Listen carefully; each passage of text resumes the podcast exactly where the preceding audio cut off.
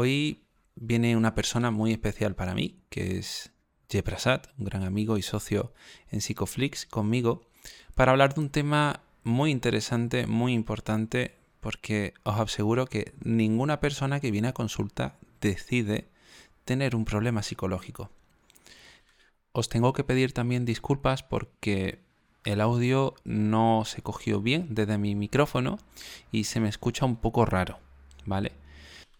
Por suerte ayer se le escucha súper bien. Por otro lado, doy las gracias a toda la gente que se está apuntando a Substack, a la newsletter. Ya sabéis, tenéis el enlace en las notas del programa porque al suscribiros cada sábado recibiréis estas notas del programa de una manera un poco más extendida y reflexionada. No me enrollo más, yo soy Darío Benítez y te doy la bienvenida a Aterrizaje de Emergencia.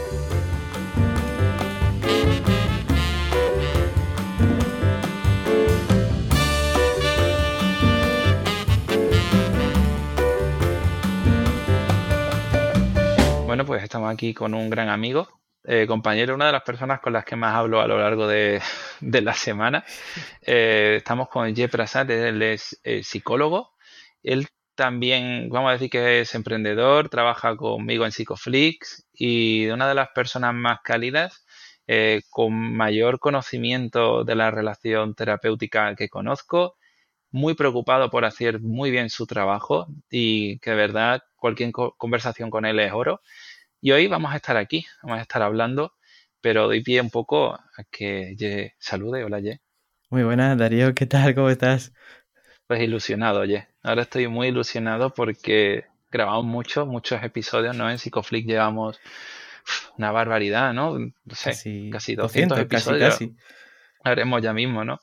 Y, y poco hemos grabado, solo uno por ahí, ¿no? En el que hemos estado tú y yo hablando sobre un tema para los psicólogos y las psicólogas que nos escuchan, pero hoy lo vamos a hacer para la gente que escucha este podcast. Hoy vamos a hablar sobre, bueno, sobre por qué nadie tiene culpa de entrar en un problema psicológico. Vamos a hablar sobre la validación. Em, pero antes, para que la gente un poco te ponga en situación, que yo te haya presentado, cuéntanos, ¿cómo es tu día a día? Pues mi día a día ahora ha ido cambiando mucho, ¿no? Porque sí que es cierto que, que he estado muchos años opositando para ser psicólogo interno residente y, y, abandoné ese camino después de mucho esfuerzo y, y, ahora pues ha cambiado mi día a día un montón porque ahora pues eh, comparto contigo Psicoflix y con Juanjo también. Eso lleva una parte importante del tiempo semanal y, mm, por ejemplo, pues los lunes están dedicados íntegramente a Psicoflix. Hoy estamos grabando al lunes, hemos grabado esta mañana, grabaremos por la noche también, ahora estoy contigo aquí. Em, martes y miércoles pues doy terapia en Málaga presencial y los jueves doy terapia en Granada y los viernes pues hago terapia online. Entonces, bueno, la semana suele ser bastante movida, pero dentro de esa mm, de ese caos hay una cierta organización y bueno, está repartida en eso, ¿no? Entre divulgación, entre peso también para la terapia y también mm. tiempo pues para descansar, que es importante. Que también, que también está bien, ¿no? Y dedicarnos un tiempo a, estudiar, a leer, estar tranquilos es importante. Y bueno, oye, hay mucha gente que viene a consulta con un peso en lo alto, ¿no? Como la sensación de haber fracasado, como si hubiesen elegido haber acabado dentro de un problema psicológico. Antes de entrar en este punto, creo que vamos a definir primero qué es un problema psicológico, porque hablamos de depresión, hablamos de ansiedad, pero un problema psicológico eh, pues no es algo que se elija, evidentemente, pero ¿qué es? ¿Cómo decimos que alguien está dentro de un problema psicológico? Claro, pues es una, pregunta buenísima y además es una pregunta que ha estado como en el centro del estudio de la psicología y de la psicopatología en las tradiciones, en las antiguas tradiciones, pues sí que se, veía un problema psicológico como si cogemos un criterio estadístico, pues algo que si haces una serie de test, ordenas a las personas en función de la puntuación que han obtenido en esos test, pues aquella persona que estaba fuera de un cierto rango se considera que, eso era un problema psicológico, ¿vale? Podríamos pensar, pues esta persona tiene mucho neuroticismo, ¿no? Eh, hay otros criterios que se han usado, por ejemplo, pues los criterios consensuales, ¿vale? Varias gente se ha reunido y ha determinado que, pues, eh, si muestras esta conducta, esta conducta y esta conducta en cierto tiempo y de una determinada frecuencia, pues tienes depresión, por así decirlo, ¿no? Estos son los criterios del DSM, que bueno, que la gente que lo está escuchando, pues son los manuales que se suelen utilizar en, en psiquiatría y en psicología desde el modelo biomédico para clasificar a un problema psicológico. Pero todos esto, estos criterios que hay, que son dispares y siempre hay como eh, al, final no hay un criterio único para determinar que es un problema psicológico o no.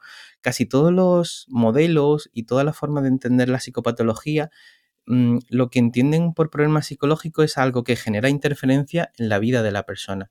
Mm. Es una conducta que genera interferencia. Eh, podemos pensar, por ejemplo, en una persona que cuando sale del trabajo se toma una copa de vino eh, para, bueno, pues para sentirse un poco mejor y quitarse un poco el, estrés ¿no? que tiene esa persona. Eso de por sí no es patológico. El problema viene cuando esa persona repite ese proceso de una manera generalizada, como una especie de patrón, y ese patrón pues genera costes en la vida de la persona. Hmm. Eso sería para mí un problema psicológico.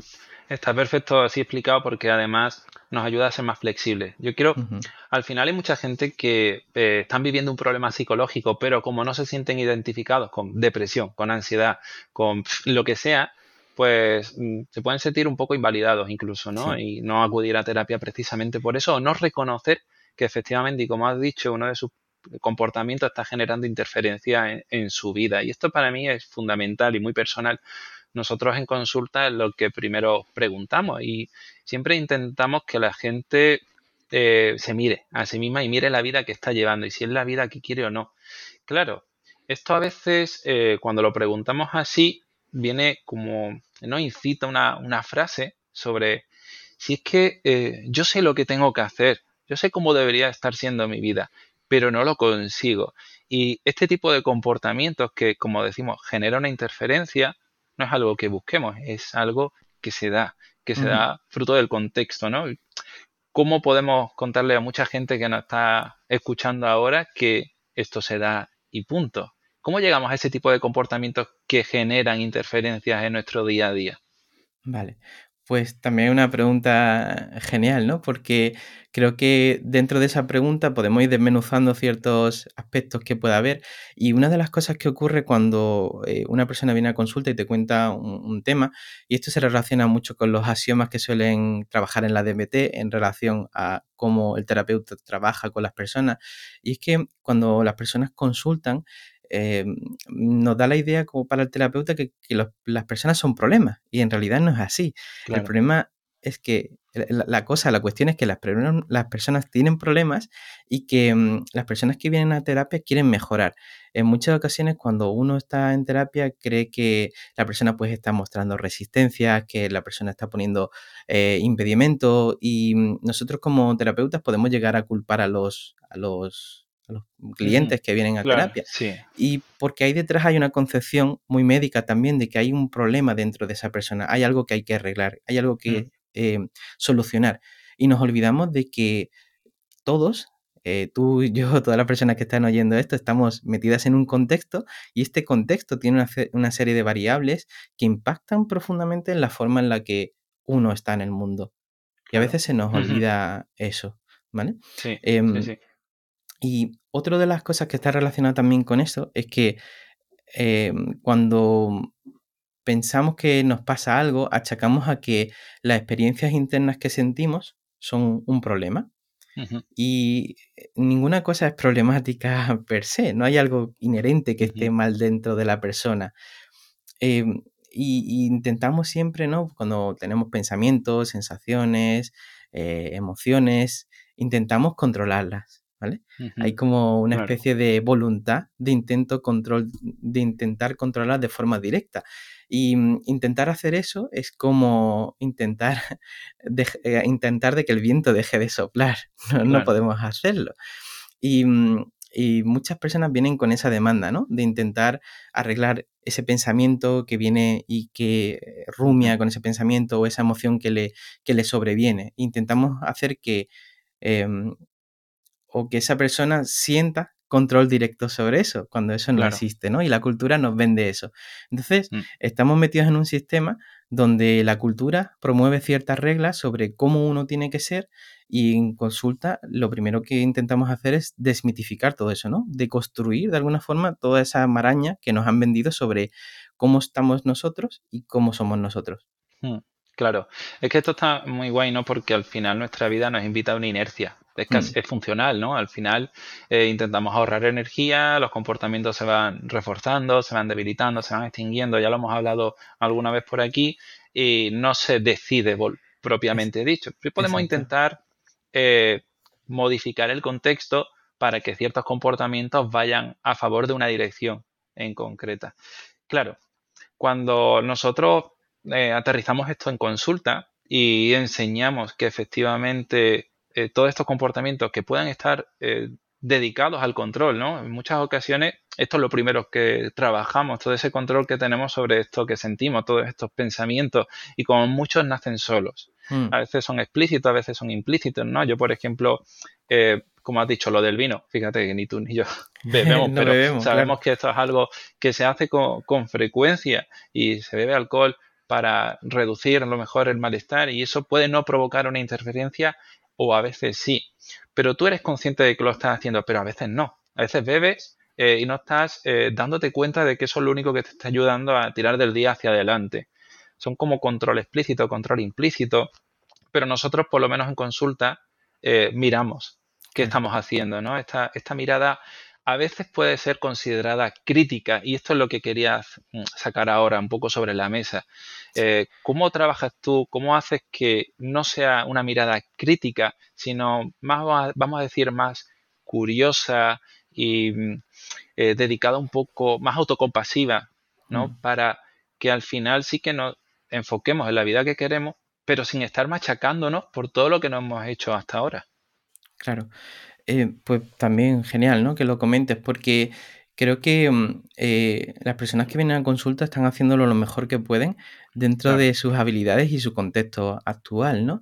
Y mm, eh, conceptualizar los problemas psicológicos como problemas de aprendizaje yo creo que es muy validante porque lo que le estás enseñando a la persona es que, dada su historia, las estrategias que ha empleado a lo largo de su historia han sido adaptativas hasta cierto punto, pero en este punto concreto actual que está en terapia y las conductas que está llevando tienen un coste, estas estrategias que ha utilizado la persona parecen no ser del todo adaptativas.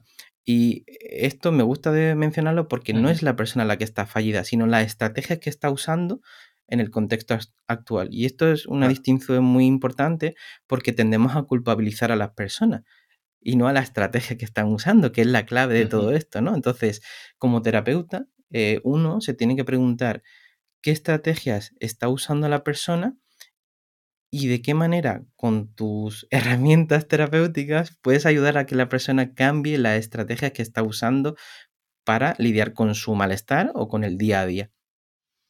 Claro, hay cosas que a veces ni siquiera sabemos que están haciendo un efecto.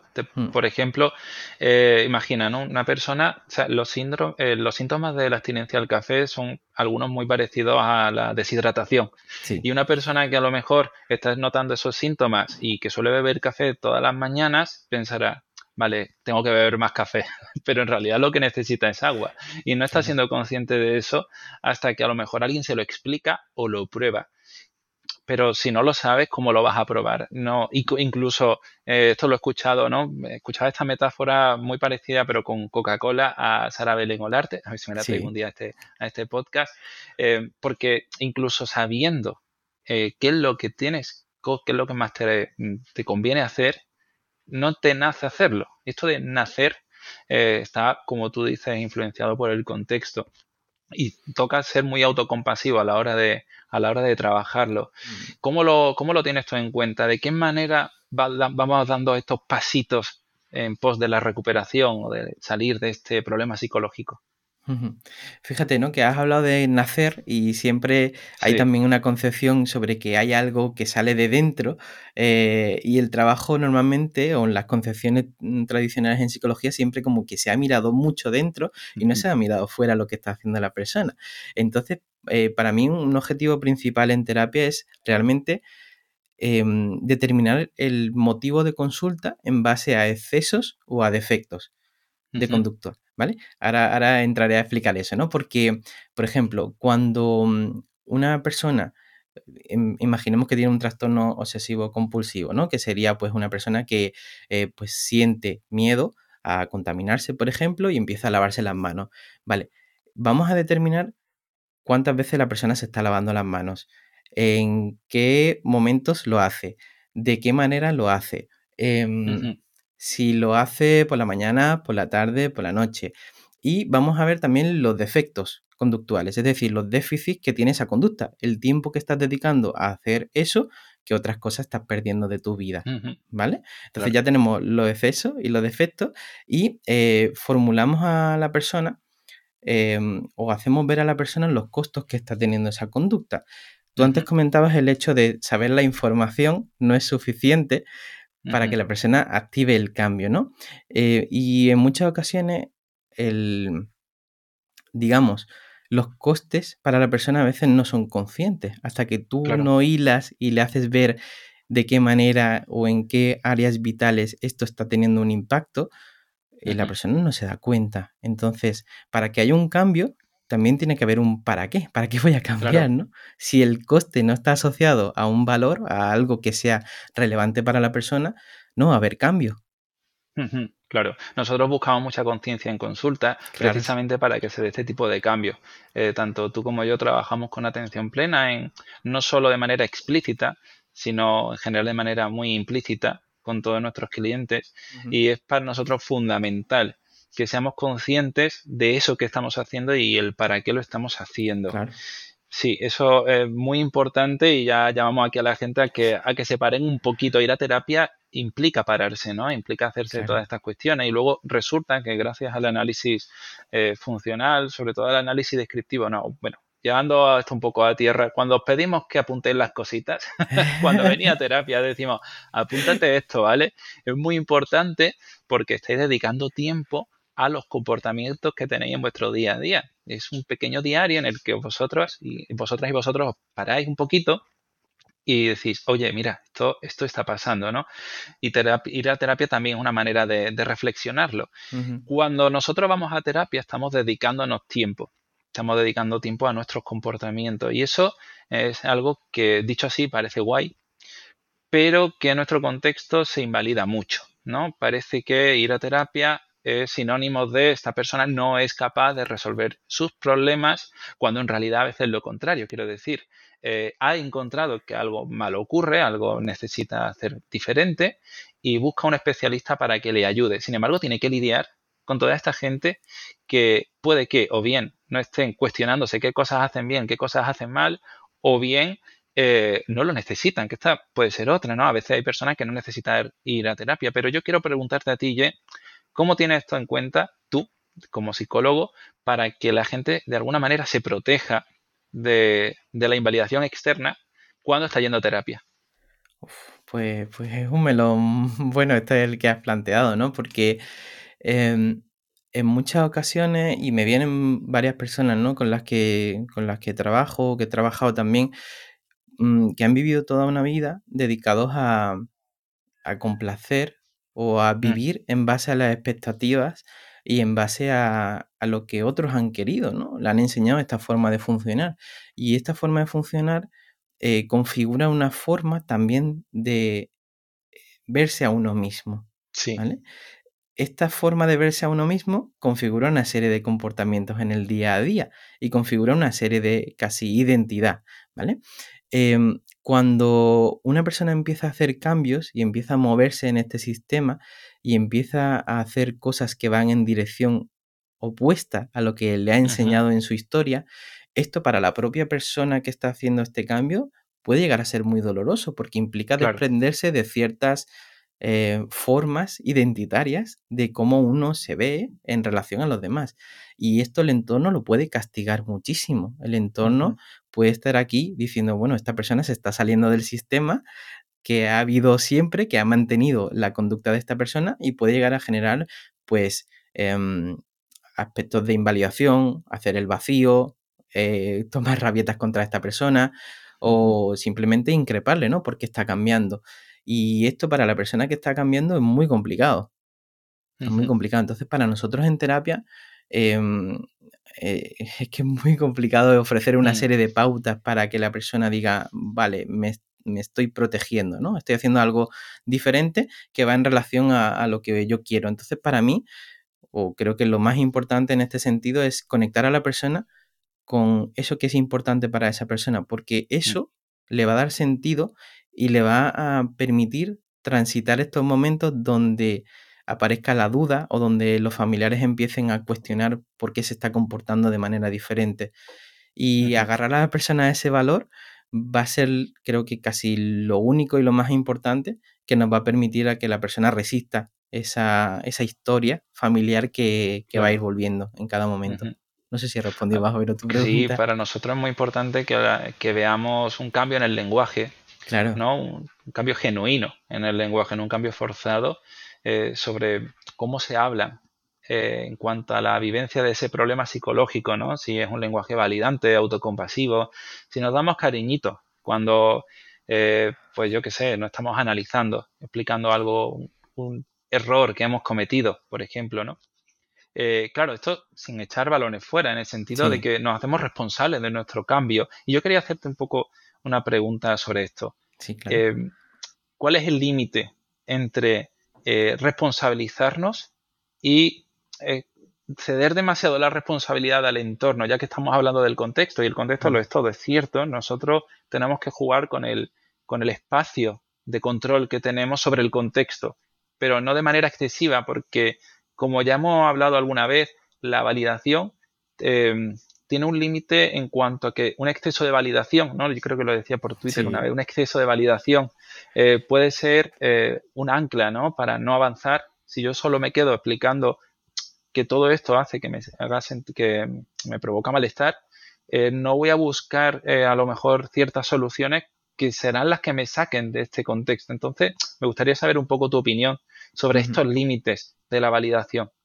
Claro, fíjate que en, DBT cuando se habla de validación, se habla de validación, de aceptación y de cambio. O sea, son tres pilares que están ahí íntimamente unidos. Entonces la validación sin cambio no aporta nada. Simplemente si a la persona le dices que esto que está haciendo es porque su historia o esta conducta que están mostrando es normal que la sientas porque tu historia te ha traído eso, pero luego tú no elicitas un cambio, la persona va a seguir manteniendo esa conducta. Entonces lo que se valida son las emociones que pueda sentir la persona, pero no la estrategia que está usando. Este es el punto clave que antes también comentaba, ¿no? Eh, se valida a la persona por cómo es, pero no se valida la estrategia que está usando. Lo que nosotros tenemos que buscar en terapia es el cambio de esa estrategia a la vez. Y a la vez, y no, eh, pero, sino a la vez que estás haciendo eso, estás validando la historia de la persona. Entonces, es normal que estés sintiendo esto que estás sintiendo y a la vez fomentamos el cambio, ¿no? Exacto. Cogemos esa dirección valiosa para la persona y, la anclamos a eso. Mm, porque es normal que hayas estado haciendo las cosas de esta forma, hayas estado tomando café si pensabas que tenías una deshidratación, pero no es una estrategia que te sirva. Entonces tenemos que centrarnos también en la búsqueda de soluciones. Exacto. Y ahí a veces, mm, nos juegue todos, nos genera un poco de, de, de resistencia. Pero quiero preguntarte sobre cómo apoyarnos en el contexto, ¿no? Y qué cosas debe tener una persona en cuenta a la hora de pedir ayuda, no solo en terapia, sino en general, para que le ayuden a salir de un problema psicológico. Pues lo, primero ver de qué manera ese contexto está influyendo en la persona, ¿no? Eh, porque puede haber contextos muy invalidantes que no ayuden a generar esos cambios. Y por otro lado, pues sí que hay familias que sí que están comprometidas y están ahí para ayudar a las personas. Y creo que lo, lo fundamental es eh, mostrarse uno vulnerable y abierto a comunicar hablar de cómo uno se encuentra, de cómo uno se siente, de qué cosas le gustaría que, que su ambiente le pudiera ayudar. Y creo que en muchas ocasiones mostrarse uno rígido y pensar que no pasa nada aquí en la vida, pues hace que la otra persona no tenga conexión contigo y no pueda ver precisamente qué está pasando en tu cabeza, en tu vida y en tu mundo. Em, entonces, siendo nosotros modelos de cambio, eh, la persona va a ser modelo también de cambio para su propia familia. Entonces creo que empezando uno mismo a mostrar esas conductas puede ayudar a que la familia em, pueda compartir lo mismo, ¿no? Porque a veces también yo, creo que pasa Darío y seguro que lo, lo, has experimentado igual y es que em, hay mucho miedo a comunicar pero si tú le preguntas a la otra parte, también hay mucho miedo a comunicar. Entonces, los dos, las dos partes, por tener miedo a comunicar, nunca comunican, ¿no? Y hay como una especie de secreto y hermetismo ahí que, impide que las cosas se muevan. Entonces, yo diría que el cambio empieza por, por empezar uno mismo a, a moldear. Claro. Sí, sí, sí. A veces está un poco, ¿no? En consultar se plantea a veces ¿no? sobre si contar o no que se está yendo a terapia y eso dependerá de, cada caso porque a veces es útil y a veces no. Y esto es importante tenerlo en cuenta ¿no? cuando digamos la ayuda es intermitente. Cuando hay contextos en los que a veces se te ayuda y a veces se te castiga y ya las personas empiezan a tener un problema en el vínculo ya no sabe qué es un sitio seguro qué no. Y esto es una pregunta que puede ser interesante hacerse a uno mismo ¿tú cómo, mm, cómo plantearías eh, esta hipótesis en cuanto a, la terapia? Es decir, ¿cómo una persona podrá empezar a darse cuenta de que ese contexto es a lo mejor intermitente o no es del todo un factor de protección, no le está ayudando a, salir de ese problema psicológico por diversos eh, motivos en realidad, porque a veces pueden ser demasiado complacientes, demasiado punitivos, demasiado, quiero decir punitivo, ¿no? Pero se entiende, mm. ¿no? Que castigan demasiado. ¿Cómo, ¿Cómo tanteamos los contextos? Claro, al final tienen que ver uno cómo, cómo se encuentra en esa situación y percibir los costos que está teniendo este cambio. Si tú cada vez que vas a cambiar recibes por tu parte, por parte de la familia, reproches, eh, recibes eh, rabieta, ¿no? Lo que decía del tema del silencio, recibes conductas que a ti te están provocando malestar, tienes que ver que parece ser que ese sitio no es el sitio en el que debas contar con ese apoyo e intentar buscar lugares o momentos de, o situaciones o personas con las que puedas estar y puedas expresar libremente pues, que estás yendo a terapia. Y desgraciadamente hay muchas ocasiones donde esa persona pues no tiene nada o a nadie donde contarlo y eso pues se da en terapia también y para nosotros como terapeutas pues también es muy jodido verlo. Mm. Hay sitios donde a veces se favorece que se den tipo de comportamientos y hmm. sitios en los que todo lo contrario, ¿no? Por ejemplo, si hablas con esa amiga, ese amigo, que sabes que aunque te dice palabras duras, eh, luego incida el cambio, oye, a lo mejor está guay, ¿no? Pero si vas a un sitio donde, ¿no? Como el... Voy a poner un enlace a esto, eh, ¿sabéis? El capitán a, a posteriori, que en lugar de, darte ayuda, lo que hace es mencionar todo aquello que tendrías que haber hecho y hiciste y te ancla en el pasado, eso mm, ayuda muy poquito, ¿no? O sea que fue dejar un vídeo, eh, la nota del programa para que le eche un ojo a esto. Yo, yo también quería, no porque hemos hablado, estamos llegando un poco a la parte final, eh, te quería pedir un, bueno, un, ejercicio, ¿no? Para la gente que sirviese de, bueno, de, aterrizaje en la validación, ya que estamos en aterrizaje de emergencia ¿Qué te parece si, si te diría que, que, invitas a la gente a tomar conciencia? Perfecto. Pues eh, invitaría a todas las personas que nos están escuchando y que nos estén viendo a que cerraran los ojos y que mm, por un momento dejen que su mente divague y que mm, vayan hacia un momento que haya sido doloroso en sus vidas y que encuentren momento, una situación donde estén sufriendo. Y en ese momento, eh, que imaginan a una persona, a una situación, a un objeto o a un animal que les haya proporcionado cobijo, que les haya proporcionado un lugar seguro donde resguardarse, donde ser uno mismo. Y que observen qué les ofreció esa persona, con qué tono lo hizo, qué hizo para hacerte sentir bien esa persona.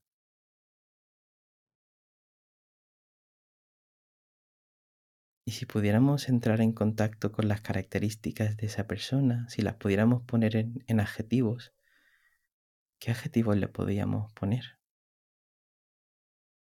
Fue una persona compasiva, fue amable,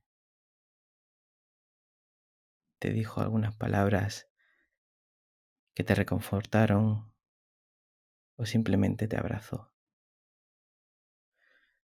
Piensa en esas características.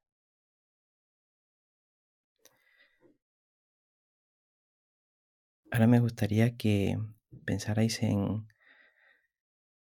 personas, amigos, familiares, incluso clientes, pacientes que lo estén pasando mal en este momento.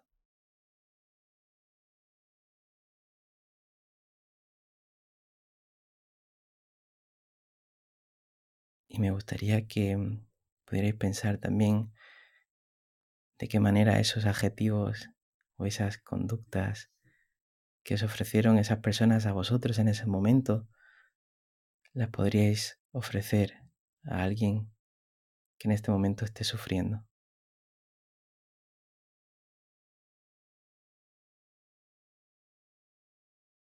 Y poco a poco me gustaría que volvierais a abrir los ojos, que estuvierais aquí. Muy bien, ya. El ejercicio, tienes una voz de podcaster natural, seguro que alguna vez te lo han dicho. Sí. y bueno, muchas gracias por, por, el ejercicio, muchas gracias también por pasarte por aquí.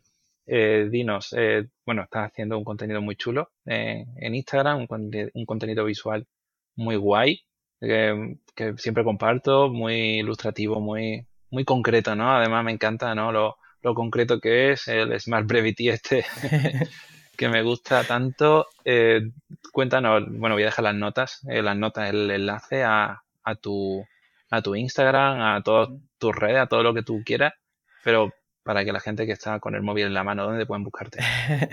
Pues muchas gracias Darío, la verdad que es muy reforzante estar aquí y compartir este rato contigo. Mm, y, bueno, pues a mí me permite divulgar, pues estar acompañado de, vosotros. Y si alguien pues quiere ver lo que, estoy haciendo, pues me puede encontrar en Instagram por arroba como mi nombre que estará puesto en el enlace del, programa. Y, nada, que cualquier cosa, cualquier duda, cualquier cosilla que tengan por ahí, pues que me pueden escribir sin, problemas y estaré encantado de echar una mano. Muy bien. Pues muchas gracias, Ye. Y muchas gracias al resto de oyentes que está por aquí escuchándonos. Como siempre, recordad suscribiros a la newsletter para que os mande las notas del programa y os llegue todo esto de forma extendida, a diferencia de lo que encontraréis en el episodio en sí. Los enlaces sí estarán en, la, en las notas, se que podéis echarle un ojo. Y os doy las gracias de nuevo. Cuidaos mucho y nos escuchamos el próximo lunes a las siete y media. Hasta luego.